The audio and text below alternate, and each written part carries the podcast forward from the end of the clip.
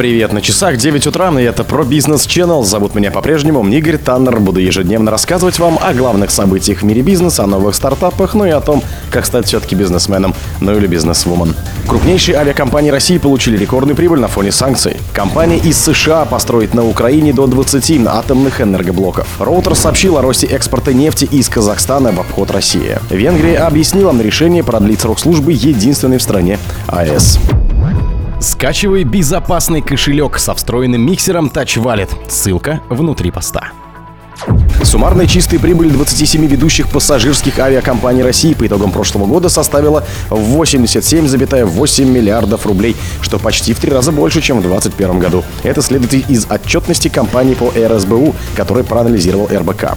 Более половины этой суммы пришлось на два крупнейших частных перевозчика S7 Airlines и Уральские авиалинии 34,4 миллиарда рублей, рост к прошлому году в 2,3 раза, и 13,5 миллиардов рублей, рост в 2,5 раза соответственно.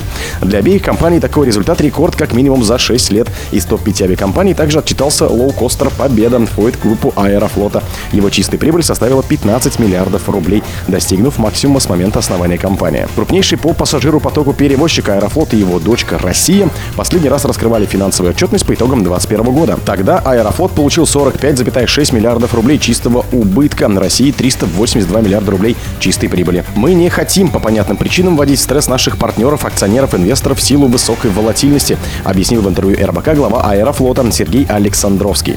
По его словам, возобновление публикаций отчетности возможно только после того, как компания стабилизируется с точки зрения производственных и в конечном итоге финансовых показателей.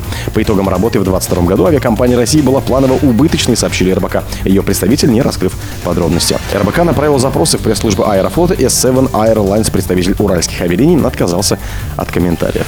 Компания из США построит на Украине до 20 атомных энергоблоков. Энергоатом американской компании Haltech International заключили соглашение о строительстве на Украине до 20 атомных энергоблоков с реактором СМР-160, сообщила украинская компания в Фейсбуке.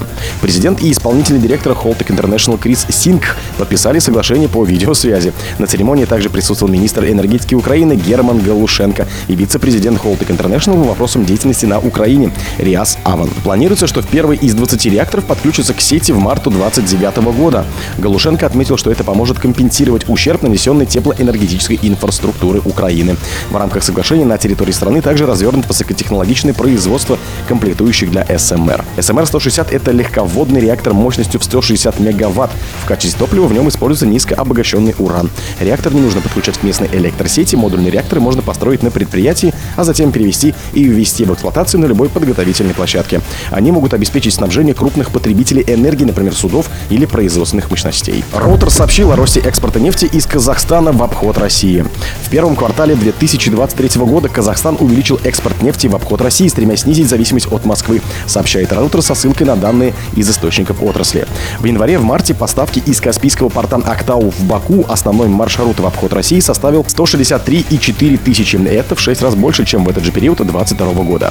Национальный московский перевозчик Казахстана Казмортрансфлот сообщил агентству, что в первом квартале 2023 года еще 104 тысячи тонн нефти было отправлено по трубопроводу Баку-Тбилиси-Джейхан. К нему нефть перевозит по Каспийскому морю. Казахстан также поставляет в Китай более 80 тысяч тонн нефти в месяц. Как отвечает Reuters, хотя экспорт казахстанской нефти по Каспийскому морю и через Кавказ относительно невелик, он резко вырос после событий на Украине. По данным коммерсанта, в 2023 году Казмортрансфлот закупит два нефтетанкера для поставок своей нефти на экспорт в обход России через Азербайджан, нарастив свой Каспийский флот до пяти судов.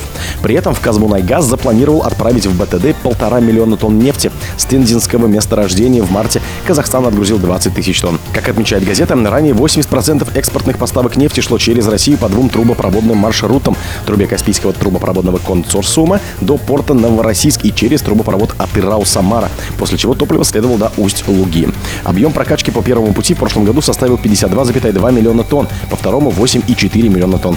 В 2022 году поставки через КТК неоднократно приостановились останавливалась из-за ремонта, и президент Касым Жамар Такаев поручил найти альтернативные маршруты. Венгрия объяснила решение продлить срок службы единственной стране АЭС. Власти Венгрии намерены продлить на 20 лет срок службы единственной в стране атомной электростанции ПАКШ, построенной на постсоветской технологии, поскольку атомная энергетика относительно дешева, безопасна и углеродно-нейтральна. Об этом заявил министр энергетики страны Чаба Лантыш, передает газета. Продление срока службы на 20 лет, цель которой вряд ли будут препятствовать ядерной безопасности, сказал он. ПАКШ обеспечивает треть потребления электроэнергии в стране, напомнил министр. По словам Лантоша, Венгрия также намерена осуществить проект расширения станций. Речь идет о строительстве еще одной АЭС ПАКШ-2. Министр признал, что в этом вопросе есть небольшие трудности. 11 апреля глава МИД Венгрии Петр Сиярту, встретившись с гендиректором Росатома Алексеем Лихачевым в Москве, сообщил о договоренности с Россией внести изменения в контакты на строительство и финансирование АЭС ПАКШ-2, чтобы избежать санкций. Европейские санкции не введены против атомной отрасли России. Несколько стран, в том числе Венгрия, выступили против таких мер. Руководитель канцелярии премьер-министра Гергели Гуляс позднее уточнил, что изменения наносят технологический характер и не влияют на стоимость проекта, передает Bloomberg. В августе Венгерское управление по атомной энергетике выдало Росатому разрешение на строительство 5 и 6 энергоблоков станции ПАКШ, которые составляют АЭС ПАКШ-2. Соответствующие договоренности стороны достигли в 2014 году. Стоимость проекта оценивалась в 12,5 миллиардов евро. О других событиях, но в это же время не пропустите. У микрофона был Игорь Таннер. Пока.